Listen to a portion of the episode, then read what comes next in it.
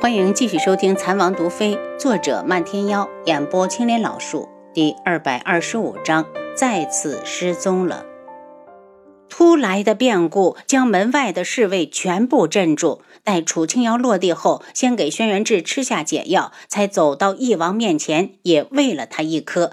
翼王一缓过来，马上道：“是王妃，救救我皇兄！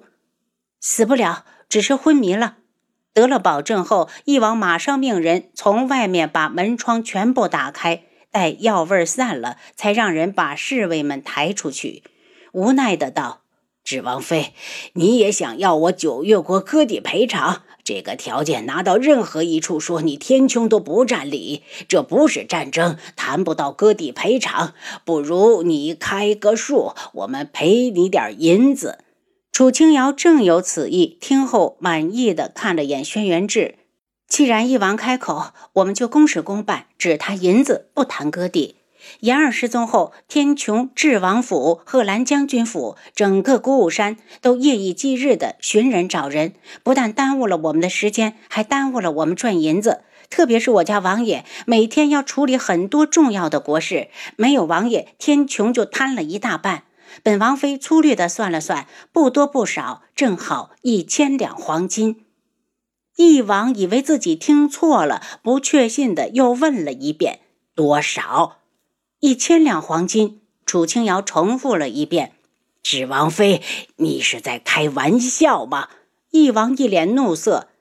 本王记得九月国在攻打苍隼国后，就得到了上千万两的赔偿款。轩辕志不紧不慢的开口。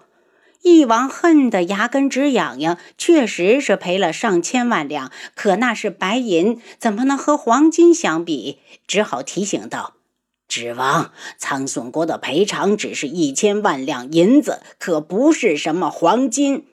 那就把一千万两黄金换成一千万两白银吧。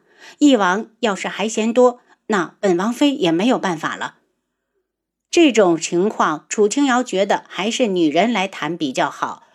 翼王看向皇兄，见他歪在那儿一动不动，生怕再耽搁下去会害了皇兄，只好咬牙道：“王妃又何必为难我？这事儿我今日答应后，怕是文武百官都要与本王为难了。那就把皇上叫醒，让他来做决定。”楚清瑶又拿出了一颗解药。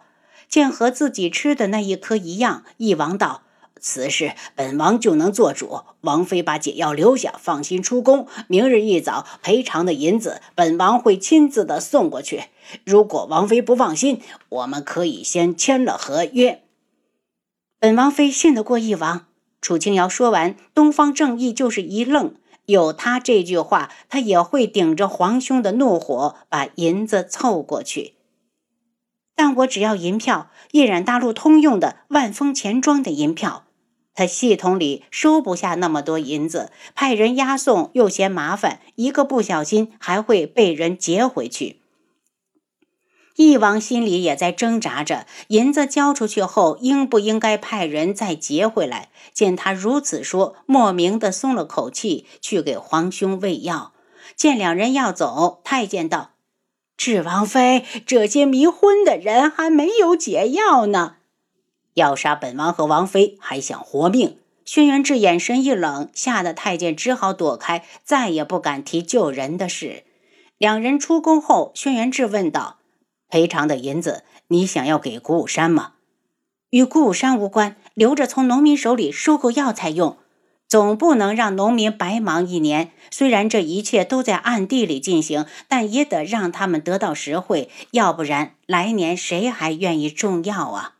鼓舞山如果想挪到天穹去，地方随便他们选。轩辕志知道这次事之后，鼓舞山与九月国皇室一点缓和的机会都没有了。我会和西莫说，阿楚，等银票拿到后，和本王一起去。轩辕志担心他的安危，你不用担心我，银票一到手我就收起来，反正那地方除了我谁也拿不到，有医疗系统在。楚清瑶从来不怕东西被偷，我是担心他们会在回城的路上拦截你。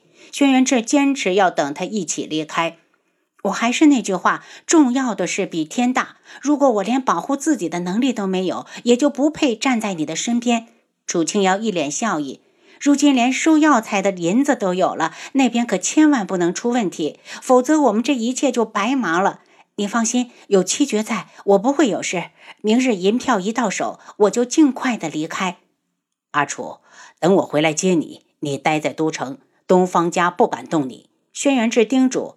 等我回来接你回家。好，我等你。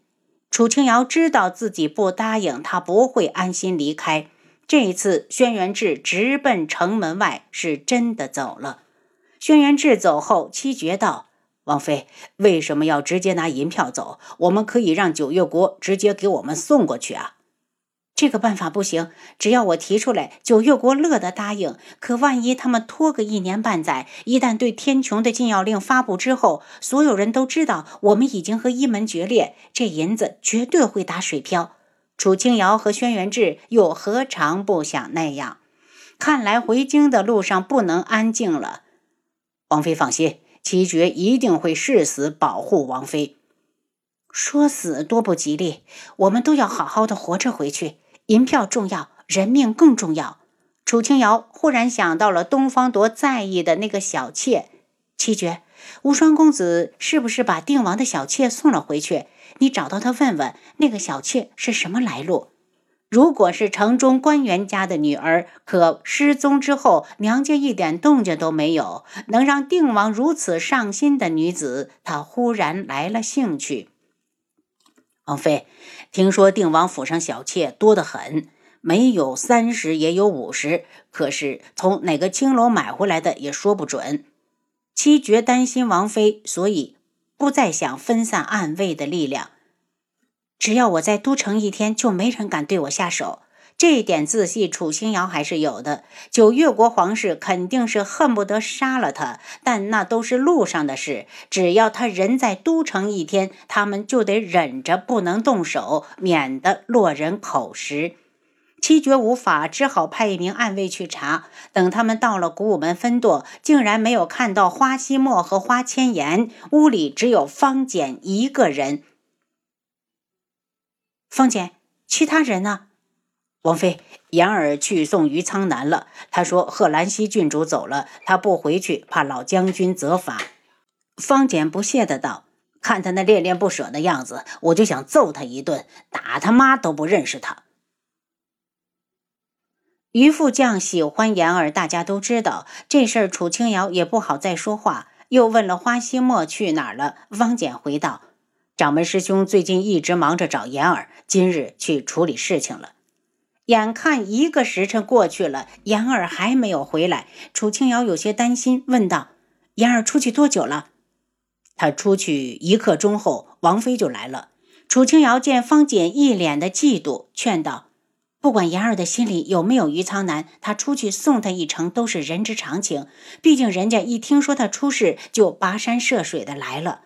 我知道，我只是心里憋不过这个劲儿。”方简很烦躁，一涉及到言儿，他就没了平日的冷静。有没有派人暗中跟过去保护？楚清瑶问。方简一愣：“派人干什么？万一言儿以为我在监视他怎么办？”